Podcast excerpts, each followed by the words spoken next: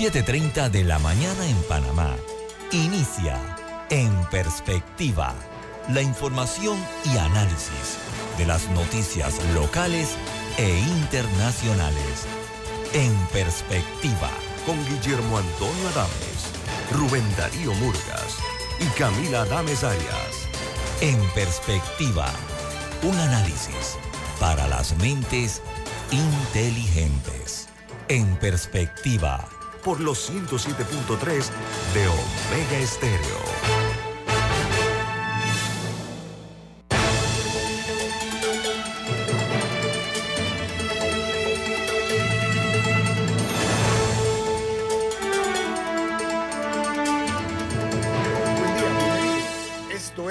En Perspectiva, un programa para la gente inteligente como usted. Hoy es 5 de febrero del año 2024 y este programa En Perspectiva es presentado por Café Lavazza, un café italiano espectacular que puedes pedir en restaurantes, cafeterías, sitios de deporte o de entretenimiento, te da la bienvenida a En Perspectiva. Pide tu Lavazza, recuerda que tienes la opción de comprar online a través del sitio web lavazzapanamá.com.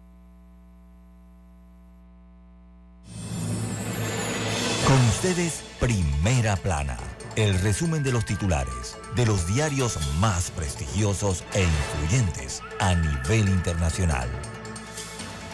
Este es el resumen de las noticias de primera plana de los diarios más importantes del mundo. Ese resumen más completo que hay para que usted esté enterado qué ocurre, cuáles son las noticias eh, más destacadas en los medios impresos en el mundo. El New York Times titula cientos de miles de personas sin electricidad en California, mientras se intensifican las lluvias y hay además fuertes vientos, además de las lluvias continuas que están azotando el estado de California. El alcalde de la ciudad de Los Ángeles dijo que la tormenta podría ser histórica. The Washington Post, su principal noticia primera plana es los negociadores del, eh, del Senado publican un amplio proyecto de ayuda militar y fronteriza, el paquete de 118 mil millones de dólares, que también incluye financiación para Ucrania, Israel y el Indo-Pacífico, tiene un, eh, digamos, un camino políticamente peligroso por delante y parece muerto al llegar a la Cámara, como que no va a pasar. El Wall Street Journal dice el dinero y las drogas que vinculan a Elon Musk con algunos directores de Tesla. Añade la nota que los miembros de la junta directiva han obtenido cientos de millones de dólares de adjudicaciones de acciones e inversiones separadas, incluso cuando algunos se han eh, drogado con Musk. Esta es una nota exclusiva de noticias del diario The Wall Street Journal. En El Salvador, Nayib Bukele se proclamó ganador a través de su cuenta X, declarando, él esto lo hizo eh, en base a sus propios números, que había ganado la elección con más del 85% de los votos y añadió que su partido ha ganado un uh, mínimo de 58 a 60 diputados una victoria contundente. En Chile, la devastación producto de los incendios forestales deja 112 muertos, según ha informado el Ministerio del Interior chileno. Las autoridades eh, ya la consideran la peor emergencia natural desde el terremoto terrible del año 2010 que dejó 525 muertos y miles de heridos, para que tengamos una idea nada más de esta tragedia que está sacudiendo a Chile. Ya lo está eh, en Colombia, está medio que el aire está siendo más fácil de respirar por los incendios forestales. En Argentina está ocurriendo otro tanto con los calores que están dándose. Y en Panamá también tenemos una ola de calor. Mucho cuidado, ¿eh? las autoridades panameñas con incendios forestales. En Guatemala, Principal dice que técnicos envían muestras a los Estados Unidos para determinar qué está eh, desencadenando los casos de enfermedad neurológica eh, que está afectando Guatemala. Y, eh, esta es una enfermedad neurológica aguda que está golpeando muy fuerte a los guatemaltecos. En Argentina, las protestas por la violencia y los destrozos alrededor del Congreso ya están llegando a niveles preocupantes. Dice que la ciudad abrió una causa penal en la que reclama 106 millones de dólares a los responsables de la vía pública eh, mientras eh, se debatía la ley omnibus. La nota dice que el que rompe paga. Ese es el mensaje que está mandando el gobierno, el jefe de gobierno de la ciudad bonaerense, o sea, de la ciudad de la capital de Buenos Aires. En México, el gobierno de Andrés Manuel López Obrador coordina diferentes modalidades de apoyo a Chile ante la emergencia provocada por los incendios forestales. Eso lo ha destacado el presidente Boris tras haber eh, platicado con su homólogo mexicano López Obrador. En Venezuela, la oposición cierra filas con María Corina Machado, pero aflora el debate sobre un nuevo candidato. El equipo de la señora Machado asegura que la opción de renunciar a su candidatura no existe. Ya comenzaron las ambiciones, como ocurrió en ocasión anterior contra Chávez, se recuerdan ustedes, ¿no? Bueno, eso es muy común en la política. Por su parte, en los Estados Unidos hay una noticia que aparece en otros medios internacionales incluidos medios europeos. Dice, ¿hasta dónde puede influenciar Taylor Swift en el resultado electoral de los Estados Unidos? Esa es una pregunta y responden. La candidata, que es un fenómeno de masas con más de 300 millones de seguidores en eh, sus redes sociales, ha movilizado en el pasado a su público para que acuda a las urnas en apoyo a los demócratas. Por su parte, los republicanos se han lanzado ya a criticar a SWIFT. En Ecuador, el gobierno analiza la respuesta a Rusia por el veto que ha impuesto a las exportaciones del banano ecuatoriano. Rusia está muy molesta con Ecuador por la transferencia de armas chatarra, es lo que han dicho los, los rusos eh, de manera contundente a, a Ecuador. Por su parte, hay una noticia que aparece en la primera plana de los diarios de Costa Rica y es que dice que hay mucha sorpresa en San José, que es la capital del país, porque una nueva figura política emerge y se convierte en nuevo alcalde de la capital. Acabó con la dinastía del Partido Liberación Nacional, que es el partido más antiguo de Costa Rica, el que ha estado por más tiempo gobernando acaban de desbancar a un señor Araya, que era el alcalde de San José por muchísimo tiempo. Estuvo el Partido Liberación Nacional en control de la alcaldía de San José. Bueno, se acabó.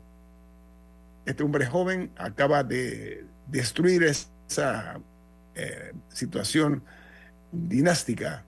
Dice que el abstencionismo en las elecciones fue superior al 77% en la capital de Costa Rica, en la capital Josefina, como se le dice a, la ciudad de San José.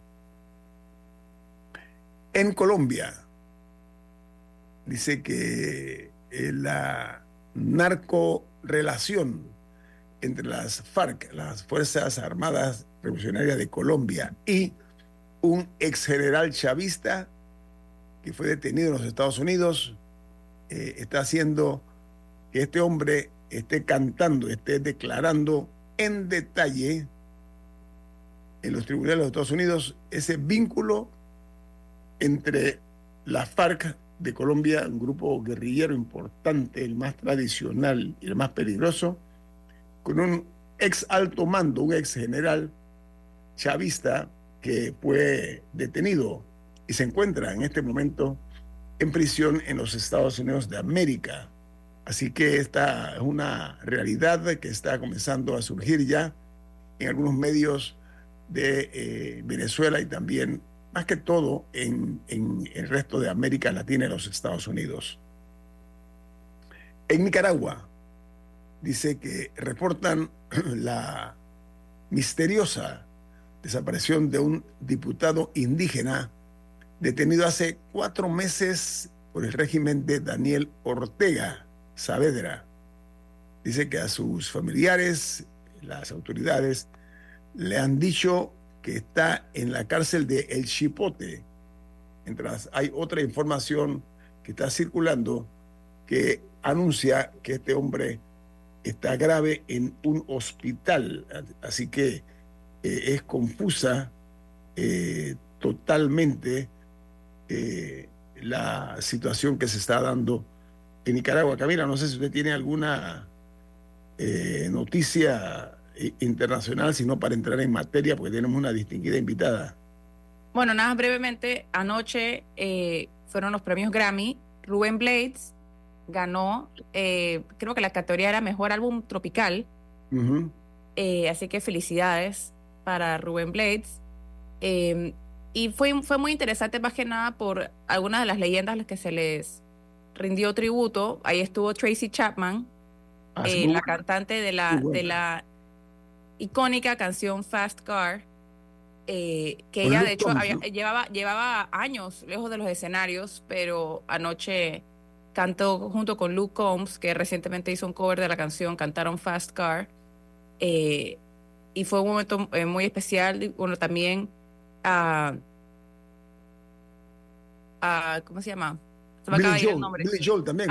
Billy, Joel, también. regresó después de mucho tiempo con una nueva canción, creo que la primera como en 20 años. Así que, o sea, más que, más que los premios que se entregaron, hubo a Johnny Mitchell también, que ella está recuperada de un, ella sufrió un aneurisma hace unos años. Es la primera vez que canta, que cantaba, primera vez en sí, la porque, porque perdió la, la, habilidad de hablar por un tiempo eh, y de hecho estuvo sentada toda su presentación, pero, pero fue muy especial eh, ver a Joni Mitchell. De hecho, fue su primera presentación en los Grammys eh, en toda su vida. bueno, y en términos de los premios, bueno, Taylor Swift rompió el récord al ganarse su cuarto álbum del año eh, y a ver qué otra cosa así importante. Sé que se me está quedando algo por fuera, pero fue una ceremonia bastante interesante comparada a la de años anteriores que había estado un poco no tan entretenida. Ok, muy bien. Amigos, eh, voy a cerrar con una nota que aparece en primera plana hoy de Diario El País de España. Dice, el presidente Zelensky prepara la renovación de la cúpula política y militar, incluyendo el jefe del ejército el presidente ucraniano o ucranio, se le llama, confirma durante una entrevista a una cadena italiana que quiere relevar al general Valer, Valeri Salushny, pese a la popularidad que goza este jefe militar ucranio. Eso fue confirmado ayer domingo eh, y dice que son ciertas las informaciones de la última semana sobre el posible relevo del comandante en jefe de las Fuerzas Armadas de Ucrania. Bueno, con esto termino las notas internacionales. Viene eh, al regreso, en perspectiva, una distinguida invitada.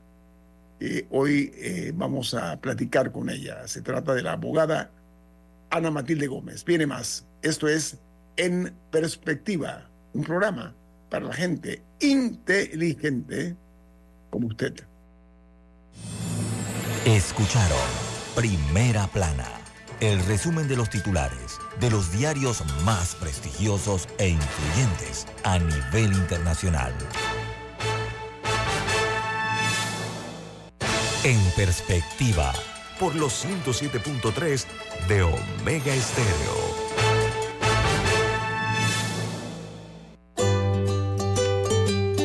En la vida hay momentos en que todos vamos a necesitar de un apoyo adicional. Para cualquier situación, hay formas de hacer más cómodo y placentero nuestro diario vivir. Sea cual sea su necesidad, en Hogar y Salud los apoyamos haciéndole la vida más fácil, porque contamos con la experiencia necesaria para recomendarle lo que usted necesite. Recuerde, Hogar y Salud les hace la vida más fácil. Atención, amigos de Veraguas, ya abrimos nuestra nueva sucursal en Boulevard Santiago. Estamos abiertos en todas nuestras sucursales del país y le hacemos su entrega de forma gratuita en Panamá Centro. Para mayor información, puede consultar en Instagram y Facebook. Escuchar Omega Stereo es más fácil que nunca. Solo busca la aplicación de Omega Stereo en Play Store o App Store y descárgala gratis. No te pierdas los mejores programas y tu música favorita. Descarga la app de Omega Stereo y disfruta las 24 horas donde estés.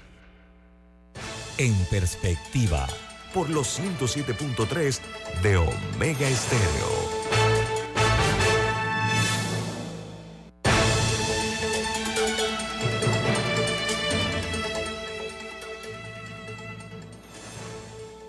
Camila, eh, usted tiene algo importante para nuestros oyentes. Cuénteme de qué se trata. Te asistimos en tu llegada y salida con el mejor personal calificado, con seguridad 24 horas todos los días. Para más información, contáctanos al 314-1980 o al correo service arroba fuerteamador.com. Flamenco Marina, 25 años navegando contigo. Bueno amigos, hablando de navegación, estamos navegando por un mar de incertidumbre, porque informaciones van, informaciones vienen, opiniones de diversa naturaleza, y nosotros, en nuestro objetivo principal, primordial, de hacer docencia, de, ilustrar a nuestra respetable audiencia, hemos invitado esta mañana a una ex procuradora general de la Nación, además ha ocupado cargos importantes, fue diputada de la República, la diputada más votada en su momento, eh, fue aspirante a la presidencia de la República, exdecana de la Facultad de Derecho de la Universidad Santa María la Antigua. Eh, de igual manera, eh, también ella en la actualidad es candidata. Ana Matilde, estamos en el aire. Gracias. Disculpe. no, no, tranquila. Ana Matilde Gómez, Ruilova, ¿no? Ana Matilde. Sí, así es.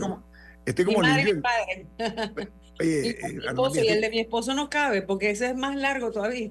Oye, Ana, tú sabes que Lin Yuen, que es parte del equipo nuestro aquí, Eduardo Lin siempre, él, te dice siempre el apellido materno. No sé cómo hace para investigarlo, pero a todo el mundo le dice el apellido completo, ¿no? Y además se sabe los apodos de las personas. Sí, sí, sí, sí, un bárbaro, un bárbaro. La verdad es que no conozco más nadie que tenga. Ana Matilde, bueno, despegó la campaña electoral. Ya, pues, eh, hay ocho candidatos a la presidencia de la República. Estamos a 90 días aproximadamente de las elecciones. Y ya comienzan a verse algunos escarceos, ¿no? de de eh, ataques entre candidatos, lo cual ha sido natural en la política no únicamente panameña, sino en casi todos los países. Ese escenario de ocho candidatos a la presidencia de la República, desde tu experiencia, primero como mujer educada en política, con vasta experiencia, diputada de la República, etcétera, ¿cuál tú piensas que puede ser al final el resultado de esto, porque lo más probable, si lo vemos desde el punto de vista matemático, que la política no es matemática, la política no es lineal, aparentemente el voto se puede atomizar y traer como consecuencia que tengamos un presidente de este país con como ha sido últimamente, con un 30% y tal vez un poquito más abajo. Tu análisis, Ana Matilde, Ana Matilde Gómez, al inicio de esta campaña electoral, ¿cuál es? bueno, muy buenos días. Eh, a ustedes un saludo cordial, igual que a sus oyentes, y gracias por esta invitación, por tu presentación de siempre tan diferente y reconociendo la trayectoria. Mira, yo también. Merecida, merecida, Ana Matilde. Muchas gracias, muchas gracias. Yo, yo también coincido con aquellos que hacen el análisis que tú acabas de resumir o sintetizar muy bien, y es que por la dispersión del voto, por la oferta tan amplia, que yo pensé que estaría reducida esta fecha. Mira, yo creí que eh, algunos de los independientes eh, iban a reenfocarse, ubicándose en la posibilidad de eh, impulsar otra campaña más fuerte porque sabían que no llevaban ninguna posibilidad para la presidencia de la República. Tú, hablas de crear un frente independiente. sí, que iba, o de alguna manera se iban a, iba a haber algunos reacomodos. E incluso consideraba que al momento del fallo de la Corte o la decisión de la Corte en cuanto al recurso extraordinario respecto a Ricardo Martinelli, también realizando metas habría reacomodos eh, que permitirían que otros candidatos reajustaran su campaña.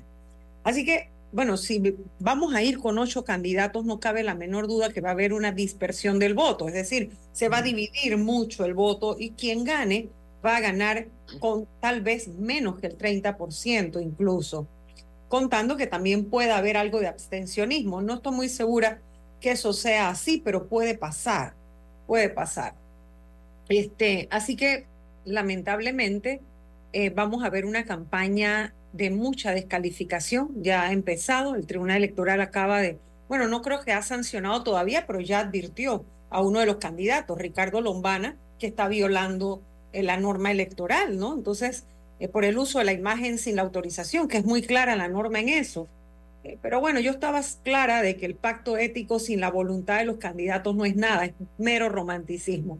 Así que sí, para volver a tu pregunta, yo creo que va a haber dispersión en la medida que la oferta es amplia y que ya para marzo, abril se irán, es que irán quedando dos fuerzas que más van a marcar, que más van a marcar donde la gente tratará de ubicarse para precisamente no votar el voto. No votar el voto en aquellos, como un panameño suele votar así, ¿no? A veces tiene un buen candidato. Yo siento que a mí me pasó, mucha gente me decía, usted es la mejor candidata, pero usted no lleva chance. Entonces, ese es como un análisis em, muy de tipo jugador, ¿no? Muy, muy de tipo eh, de apuesta, en el que ah, la gente prefiere sacrificar al buen candidato a propósito del triunfo, ¿no? Y triunfo que muchas veces también está condicionado por la manipulación de las encuestas, porque esta es una sociedad en la que, bueno, y creo que pasa en todas. No, no, no se me ocurre un país del mundo en el que logren controlar finalmente el tema de la manipulación de las encuestas, ¿no? Porque resulta que el que la paga siempre va arriba.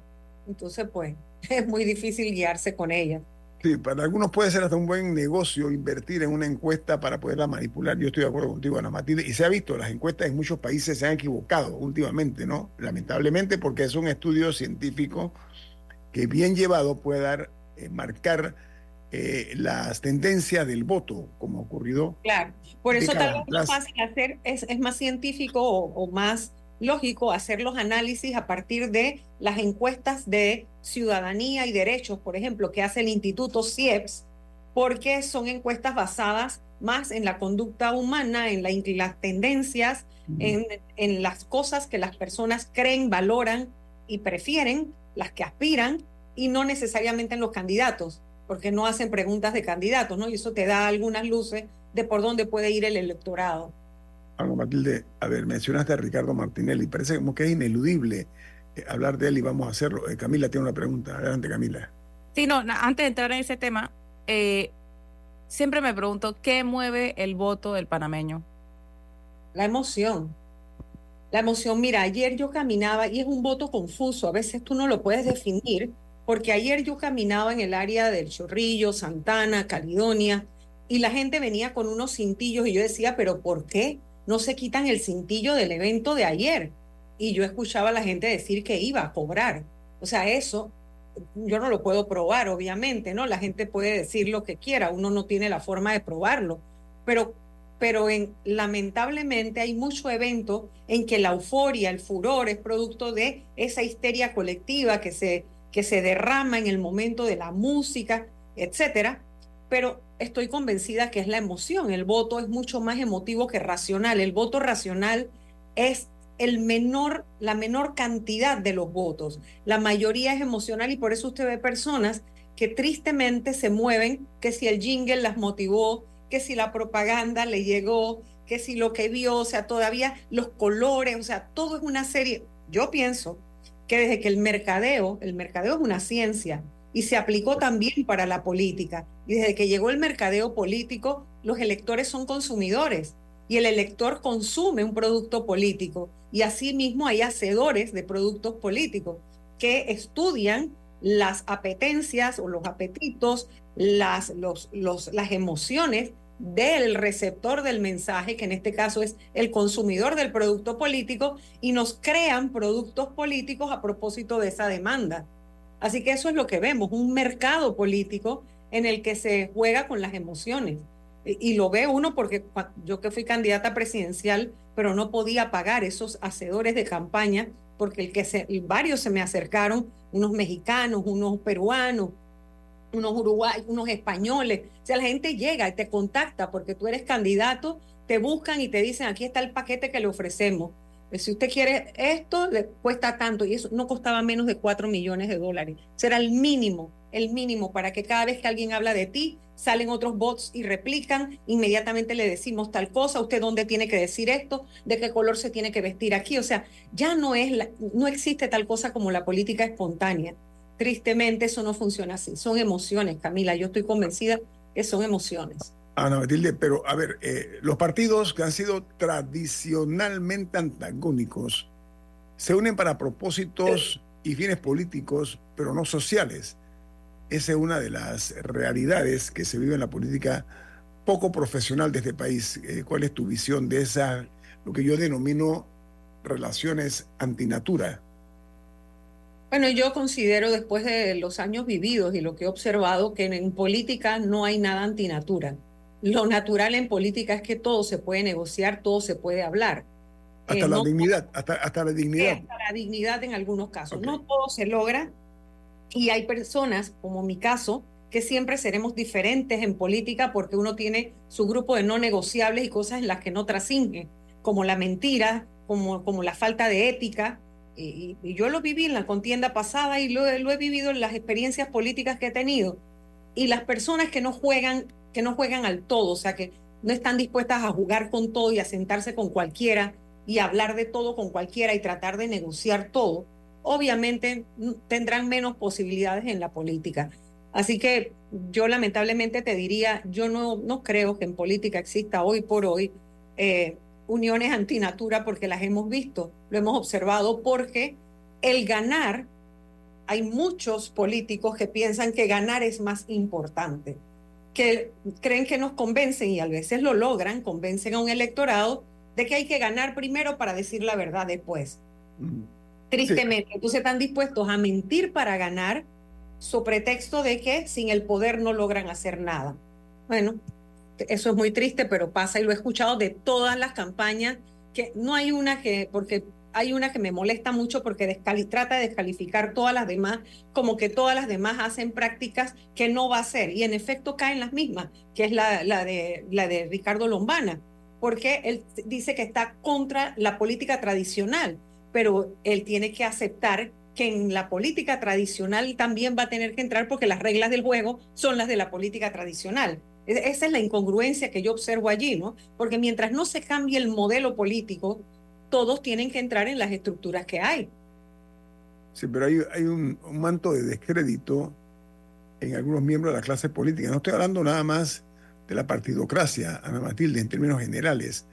¿Cómo es posible que en este país todavía veamos que hay candidatos a diputados que son personas que han sido incluso confesas de haber recibido dinero, de haber cometido actos crapulosos? Y algunos que están condenados. ¿Me explico? Entonces, cuando, cuando yo veo eso, da la impresión de que vale la pena robar cuando se está en el Estado o en el gobierno, porque al final del día esa platita, mala vida, ayuda para fines o propósitos políticos. Viene más.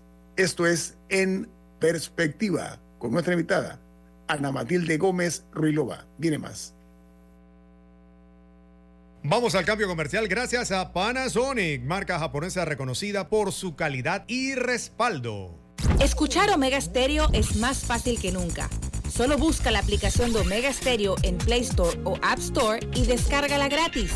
No te pierdas los mejores programas y tu música favorita.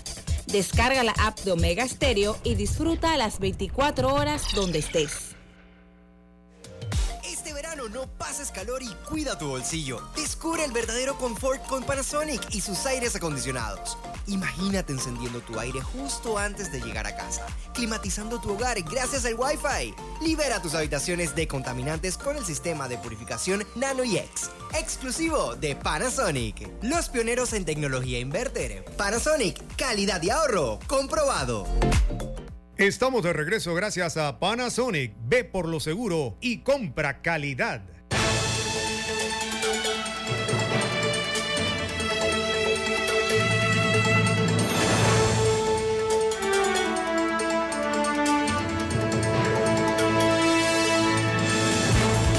Tiene un mensaje importante. ¿De qué se trata, por favor? Disfruta de un verano fit con Panasonic. Deleita a tu familia preparando recetas saludables al vapor, grill o acabado air fry con el microondas DS59. Encuéntralo en panasonicstore.com.pa. Ana Matilde Gómez está con nosotros esta mañana. Ana Matilde, eh, ha habido un paso exponencial de la justicia panameña y hay que reconocerlo. Incluso se caracterizó, eh, en este caso, la Corte Suprema de Justicia, que estuvo tan en deuda con la sociedad, pero tan en duda, en deuda y en duda, por o sus actuaciones sospechosas o por su falta de actividad en algunos casos y hacia algunos temas. Eh, entonces, eh, la idea es que hay que mantener una vigilancia permanente sobre esto. Me refiero en este caso al fallo en el tema del expresidente Ricardo Martinelli. Hay muchas dudas, se están sembrando muchas dudas más que certezas.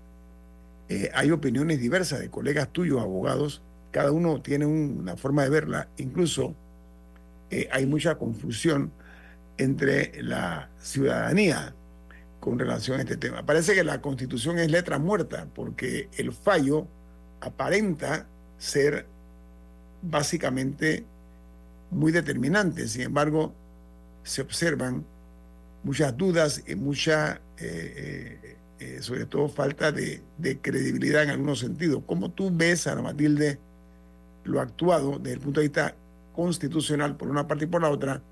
Lo que se está hablando del Tribunal Electoral y las responsabilidades que le competen. Eh, cu- ¿Cuál es tu visión acerca de eso, Ana Matilde? Pero, pero antes podríamos explicar, porque creo que es importante aclarar conceptos, ¿qué es una casación? Sí, vale. Bueno, vale. la casación es un recurso extraordinario, extraordinario que puede ser en el fondo o en la forma y que tiene unos requisitos que están en la ley. Eso es procesal.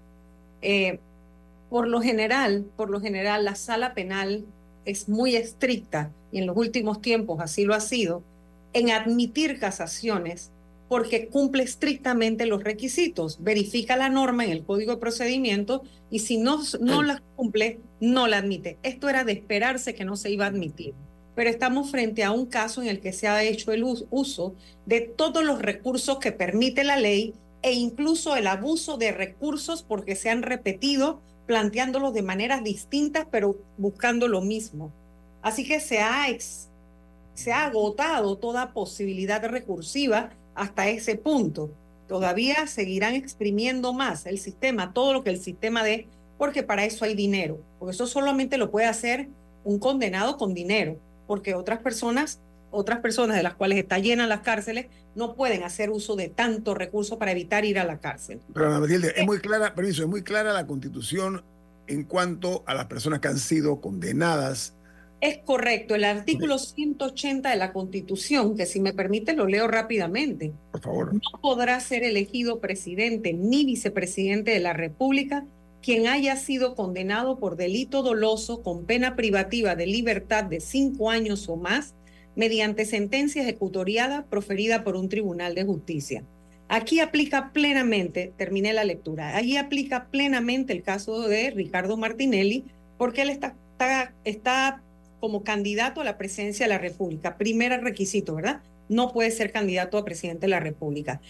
Eso es taxativo, eso es taxativo, eso está... Está- y además está repetido en el Código Electoral. En el Nada más para dejarlo claro, estoy... Ajá, Sí. dale. ajá. Hay otra norma en el Código Electoral que es la 337, que en el título que habla sobre el proceso electoral, es el título, ya te digo, título séptimo del proceso electoral, y en su capítulo 2 dice candidaturas.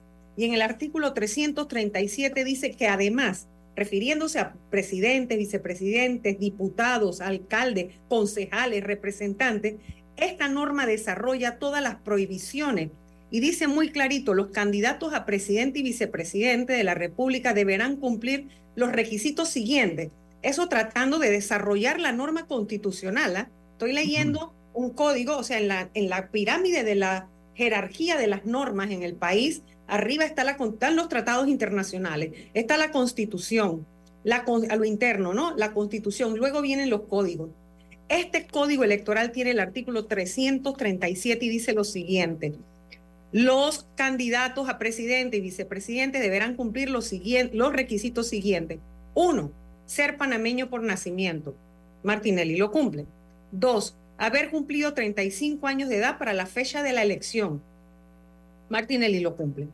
Tres, no haber sido condenado por delito doloso con pena privativa de libertad de cinco años o más mediante sentencia ejecutoriada proferida por un tribunal de justicia. Copia textualmente el numeral 3 del Código Electoral del artículo 337, copia textualmente el artículo 180 de la Constitución. Luego viene al numeral 4, no estar comprendido dentro de los impedimentos condiciones inelegibilidad señalados en, el en otros artículos de la Constitución Política, 192, 193, y el quinto numeral no estar comprendido dentro de las inhabilidades que establece el artículo 33. O sea, aquí está todo desarrollado, no hay que darle más vuelta. ¿Qué, qué ocurre con la sentencia de Ricardo Martinelli? Lo regular, primera instancia, él lo cumplió. En la primera instancia, él fue condenado. Todo mundo tiene derecho a que lo que te ocurre en un, en un juzgado, en un juez, cuando un solo un juez mira tu causa, que eso se apele, que es un recurso ordinario o sea, un recurso regular, es, es de derechos humanos.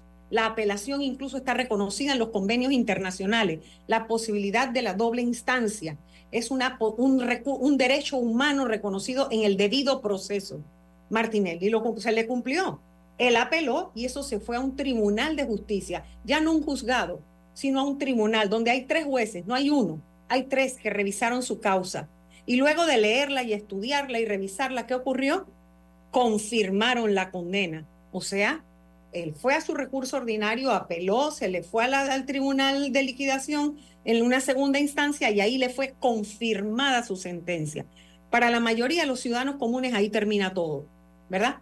Y para aquellos que tienen penas que son menores de dos años, nunca podrán ir en casación, porque ese es uno de los requisitos de ese recurso extraordinario. Por lo menos la pena tiene que ser mayor de dos años. Perfecto. Martinelli activó el sistema en una tercera posibilidad, y porque no solo hizo ejercicio de la defensa en el juzgado inicial, usó la segunda instancia apelando, recurriendo y llegó a la segunda instancia a un tribunal. Además de eso, presentó un recurso extraordinario que es el de casación. Y en ese recurso, que establece unos requisitos, ya hay que ser mucho más formales. A medida que avanza un caso hacia arriba, que va llegando a la Corte, los requisitos son formales porque de lo que se trata no es que la Corte se convierta en una tercera instancia, porque eso no existe. No hay tal cosa como tercera instancia per se, o sea, no es que tú de todas maneras vas a llevar tu caso hasta allá. Así que todas las cortes del mundo tienen, todas las cortes, todos los sistemas judiciales del mundo tienen requisitos muy estrictos para que la Corte Suprema revise las cosas. Y eso fue lo que la Corte revisó y no le concedió, o sea, rechazó la casación. No había razón para casar la sentencia. Cuando uno casa la sentencia es que la va a cambiar. ¿Me explico? Pero no se casó la sentencia porque no había, no se cumplía con los requisitos para que esa sentencia llegara hasta allá, para que fuera revisada por la sala penal de la Corte. Eso no lo ve el Pleno, eso lo ve la sala penal. Sin embargo, también hizo uso de un recurso que ve el Pleno y también se lo negaron. ¿Por qué? Porque no había el mérito. Porque de nueve solo uno salvó el voto y podemos entender perfectamente quién, cuál es el personaje. Entonces, Ricardo Martinelli interpuso también una advertencia de inconstitucionalidad sobre esa norma, sobre la norma de la casación. Él la atacó por la vía de la Constitución, pretendiendo decir que esa norma procesal que se le iba a aplicar para admitir o no la casación era inconstitucional. Mira todos los golpes que ha recibido ese proceso. Así que una vez que la casación se resuelve, cuando se falla una casación, la sentencia queda ejecutoriada. Ahora la Corte ha fijado el edicto, obviamente, anunciando que está ejecutoriado, eh, y allí me imagino que ellos pedirán una aclaración. Bueno, vamos a explicar eso. Una aclaración de sentencia jamás, jamás toca el fondo del negocio. El fondo, negocio judicial, jurídico, o sea, del asunto, del proceso. El fondo no va a cambiar, no importa el tiempo. Él hará cosas para ganar tiempo, pero ninguna va a variar ya el fondo de su condena. A ver, Ana Matilde, ganar tiempo. Voy a tomar ese hilo conductor que tú has presentado. A ver, los inocentes deben ser los primeros interesados en que se deslinden responsabilidades. Aquí se dilataron los procesos, aquí se le dio larga, para usar un término más coloquial. ¿Cuál es tu lectura acerca de esa postergación que se dio cuando, repito, son los inocentes los que deben estar interesados? Hombre, ¿sabe qué? Hay que definir esto. Aquí se hizo lo contrario. ¿Qué interpretación le da la abogada y ex procuradora Ana Matilde Gómez a esa, entre comillas, estrategia? Sí, bueno, la estrategia de todos los culpables es la dilación de los procesos. Es como cuando la defensa se basa en atacar al sistema y no en probar la verdad. Cuando uno ha ido a muchos juicios, yo tengo nueve audiencias con jurado de conciencia y he hecho infinidad de audiencias en mi vida en distintas instancias y uno lo puede ver. Cuando la defensa se basa en atacar que el sistema es corrupto, que el juez es corrupto, que la policía actuó mal, que la prueba fue manipulada y no trata de descubrir la verdad, no contribuye como con lealtad procesal, como un buen sujeto procesal, a sacar evidencias que ayuden al juez a llegar a la verdad, es que tenemos definitivamente expertos en clientes culpables. Porque es que, esto sabes, es dilatar, es dilatar y no vamos al fondo del asunto. Y yo creo... Es propio de los abogados, es natural que los abogados, obviamente en la defensa de quienes paga, hombre, recurran a todos los trucos eh, necesarios para ver o no.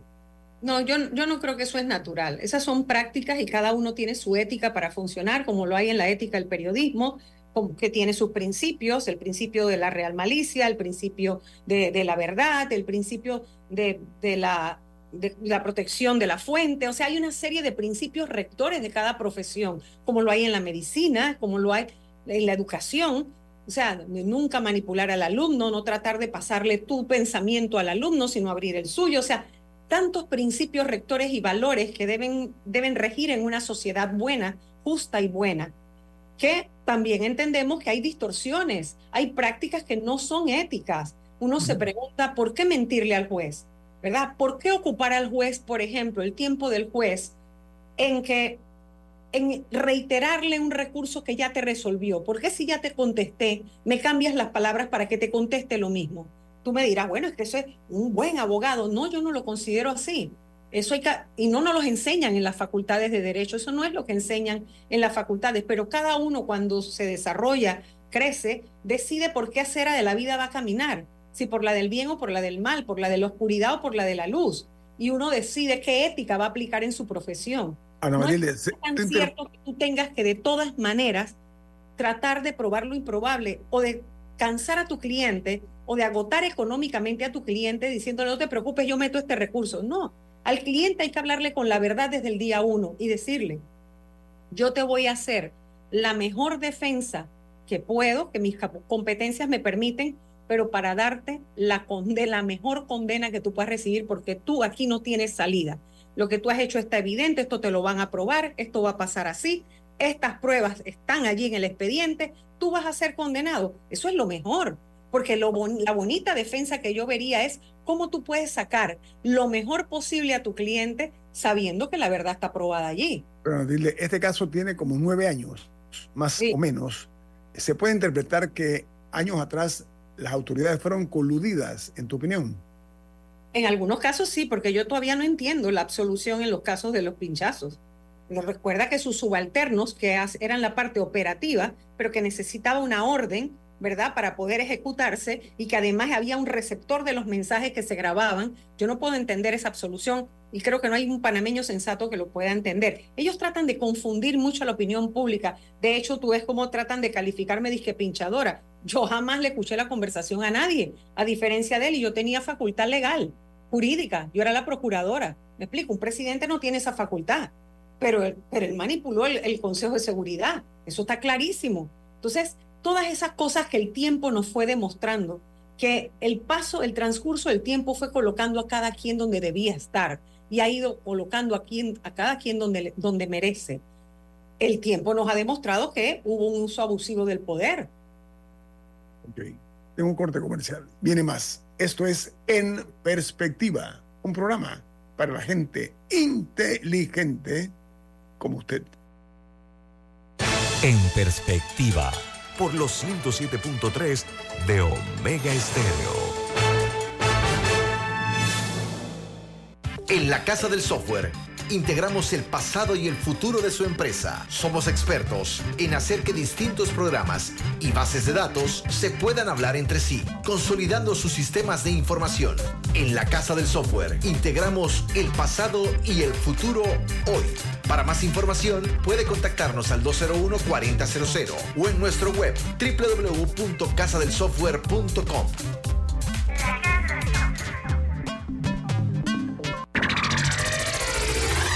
¿Quieres anunciarte en Omega Stereo pero no sabes cómo? Solo llámanos o escríbenos al 6675-0990 y buscaremos la mejor opción para tu marca, producto o empresa. Ya lo sabes, 6675-0990. No esperes más. En Perspectiva, por los 107.3 de Omega Estéreo.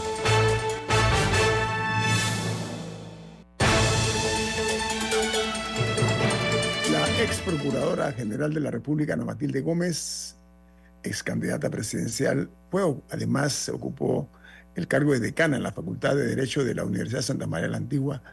Primera Eh, mujer. La primera mujer que lo lograba. Eh, Ana Matilde, en la política Y para ahora, y permíteme, porque me dijiste que vamos a hablar de política, y ahorita soy candidata a diputada del circuito 83, Ok, bien. Por la libre postulación. Ana Matilde, eh, a ver, eh, tú fuiste diputada por la libre postulación a propósito, ¿no? Correcto, correcto. A ver, eh, hay un imperativo categórico en la política panameña que no puedo yo pasar inadvertido. Yo he visto que se están presentando algunos, eh, lo que se llama un mesías tropical, ¿no?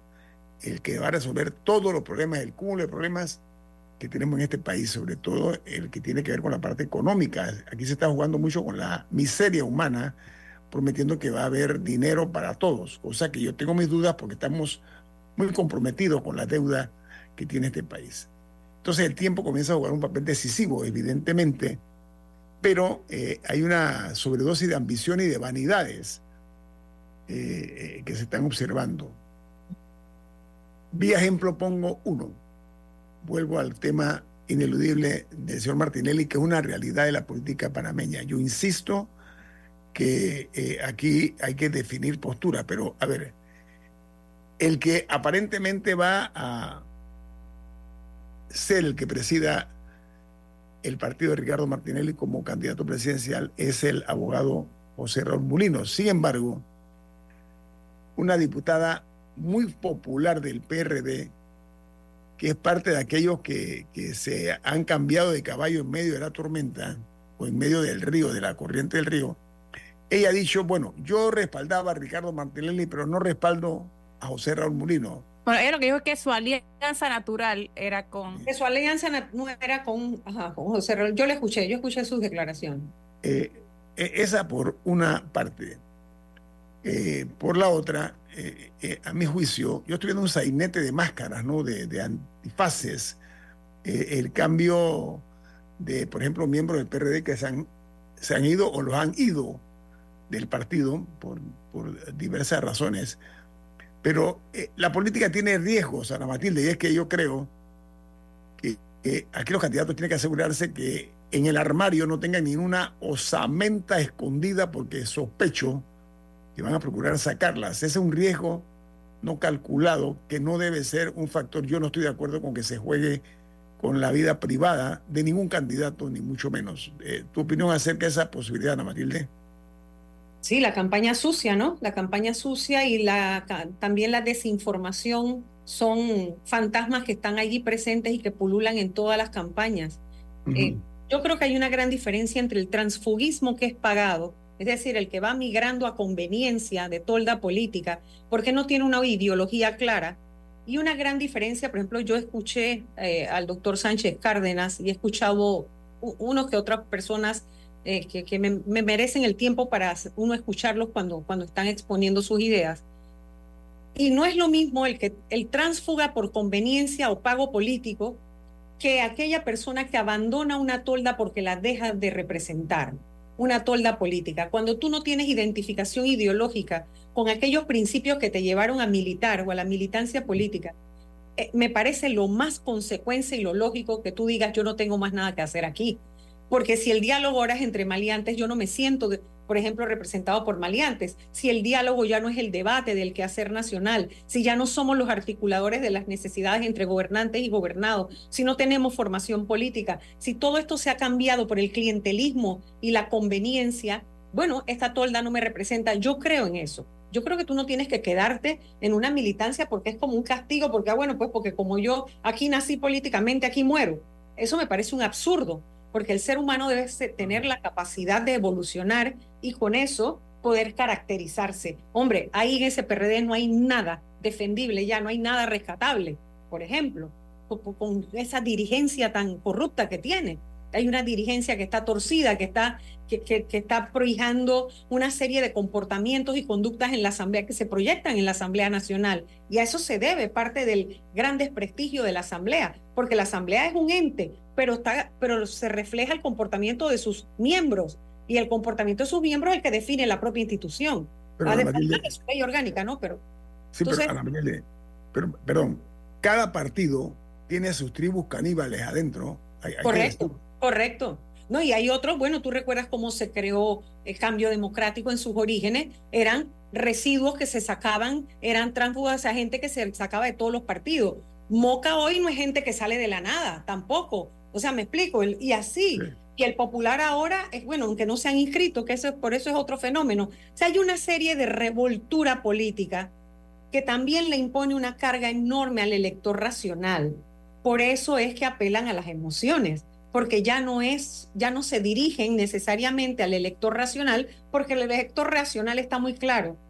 Tal vez no sepa todavía a estas alturas a quién le quiere dar el voto, estará esperando las propuestas porque el voto racional no, no elige personas, elige apoyar propuestas, el voto racional, y luego analiza si la persona que la propone tiene o no la trayectoria y la capacidad para ejecutar lo que está proponiendo. Pero el voto emocional es otra cosa. Pero hay opiniones diversas en cuanto a si el voto es o no transferible, Ana Matilde. O sea, me explico, un candidato que diga, bueno, el voto que era para mí, dáselo a Juan. Un ejemplo. Creo que históricamente los analistas, los que saben de, mucho más marketing político y conducta humana, la psicología política, han reiterado cantidad de veces que eso es imposible. No existe tal cosa como el endoso del voto, porque el, el, ciudadano se siente liberado en la medida que su candidato estrella deja de ser una opción, se siente libre y empieza el que no tenga escrúpulos a negociar con su voto y el que tiene escrúpulos, entonces a, meditar y a pensar dónde lo va a depositar. No es tal cosa tan fácil como de que voten ahora por fulano, no faltará un, un par de personas que pues obedientemente accedan a votar por el candidato endosado por la popularidad, pero esa popularidad no se transfiere. Eso es imposible, es imposible, porque las características de cada uno es lo que los individualiza. Y tú no puedes hacer, por ejemplo, que un José Raúl Molino brinque en una tarima o que vaya de cama en cama o que me explico eso. ¿Cómo vas a lograr eso? ¿Cómo tú vas a hacer? Si tal vez eso es lo que conectó con algún segmento de la población, ese segmento lo perdió. ¿Me explico? Si tú no, no sé, eso, eso es muy difícil. Yo de verdad no lo veo. Mira. Bueno, ahora con el inicio de la campaña electoral, ya inició la, la saturación visual.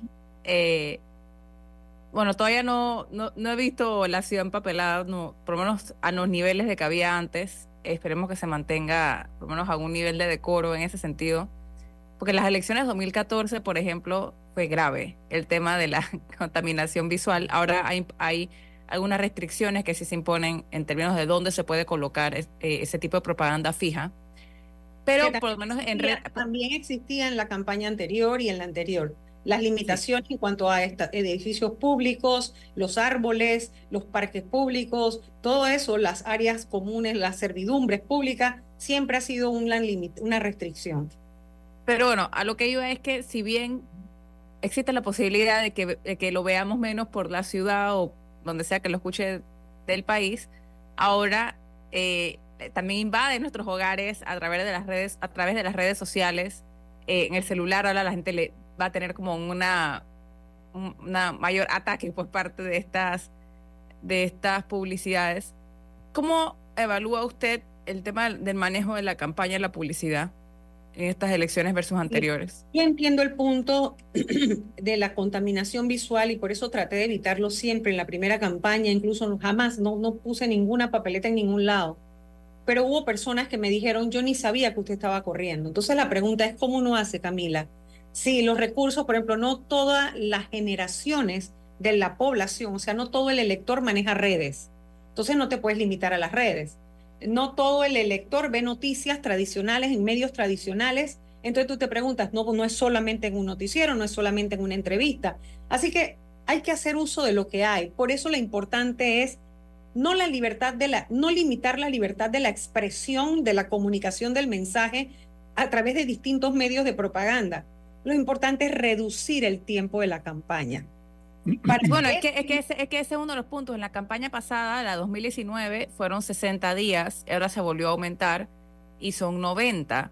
Y también se mantuvo el, porque hubo un intento de bajar los topes de donaciones privadas, pero ese no prosperó una vez llegó a la Asamblea por parte de la Comisión de Reformas Electorales que entregó esta propuesta.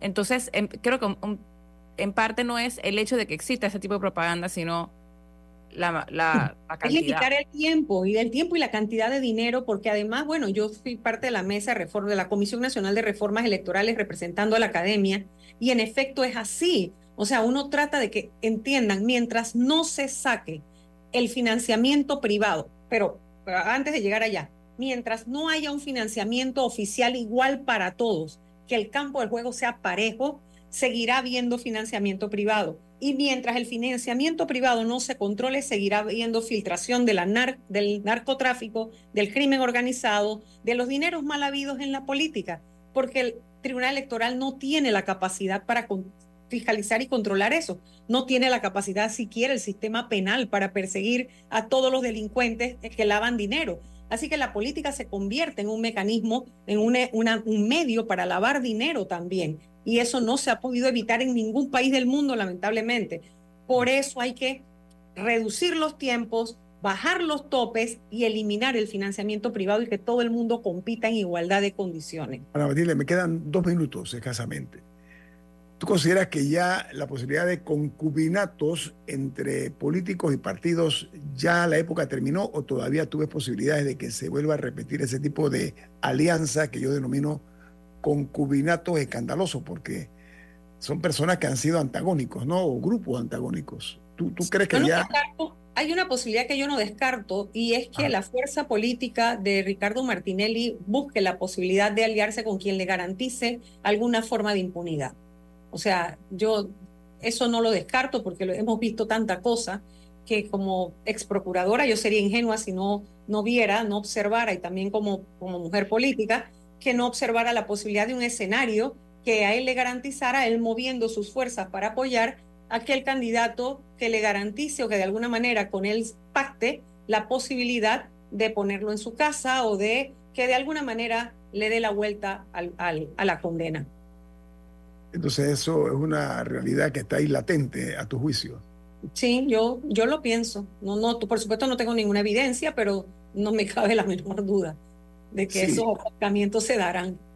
Yo la veo como algo lógico y natural, ¿no? Eh, eh, negociar ese caudal a cambio de apoyo. Yo creo que eso habría que ser muy ingenuo para no tomarlo en cuenta. Un hombre tan habilidoso como es Martinelli, ¿no? Y recursivo, porque además tiene mucho dinero. Eh, nosotros hemos escuchado, o sea, cuántos son los millones. Odebrecht admitió en un tribunal de los Estados Unidos haber entregado 59 millones en Panamá y los hijos de Ricardo Martinelli admitieron ante un juez en los Estados Unidos que se quedaron con 28 millones. Eso es solamente lo admitido. Entonces, sabemos que hay mucho dinero circulando. pues se están pagando, se están pagando mucho populismo. Lo estamos viendo en las concentraciones donde pone la gente cobra, la gente se le está pagando por apoyar. Entonces realmente hay, hay una, hay un, enrarecido, un, un, ambiente muy enrarecido que por supuesto la lógica nos lleva a pensar que eso puede ser parte de todavía el reacomodo de fuerzas, ¿no? Pero ¿sabes qué, Ana Matilde? Me da mucha pena decirlo, que en pleno siglo XXI, esas prácticas que son del siglo XX todavía prevalezcan. A mí me causa mucha pena realmente la falta de creatividad, pero sobre todo la falta de respeto hacia el ser humano, sobre todo los pobres, cómo se hace filantropía política con dinero del Estado en algunos casos. Eso es lo que da más dolor, da más dolor porque a muchas personas se les robó la posibilidad del cuestionamiento y otras se van a llevar una sorpresa, porque sí hay mucha gente humilde que ha tenido la capacidad de despertar y entender que si ellos todavía dependen de esa dádiva y dependen de eso es porque el sistema los tiene condenados, porque el sistema es el que no les ha permitido evolucionar la permisividad. Ana Matilde Gómez, un placer tenerla aquí en este programa en perspectiva. Que un buen día y una buena semana. Igualmente, ustedes. Hasta luego y gracias. Gracias a usted. Camila, ¿quién despide en perspectiva? Café Lavazza, un café para gente inteligente y con buen gusto que puedes pedir en restaurantes, cafeterías, sitios de deporte o de entretenimiento. Despide en perspectiva. Pide tu Lavazza. Recuerda que tienes la opción de hacerlo online a través del sitio web lavazzapanamá.com. Nos vamos. Hasta mañana. Chao. Ha finalizado En Perspectiva. Un análisis para las mentes inteligentes. Por los 107.3 de Omega Estéreo.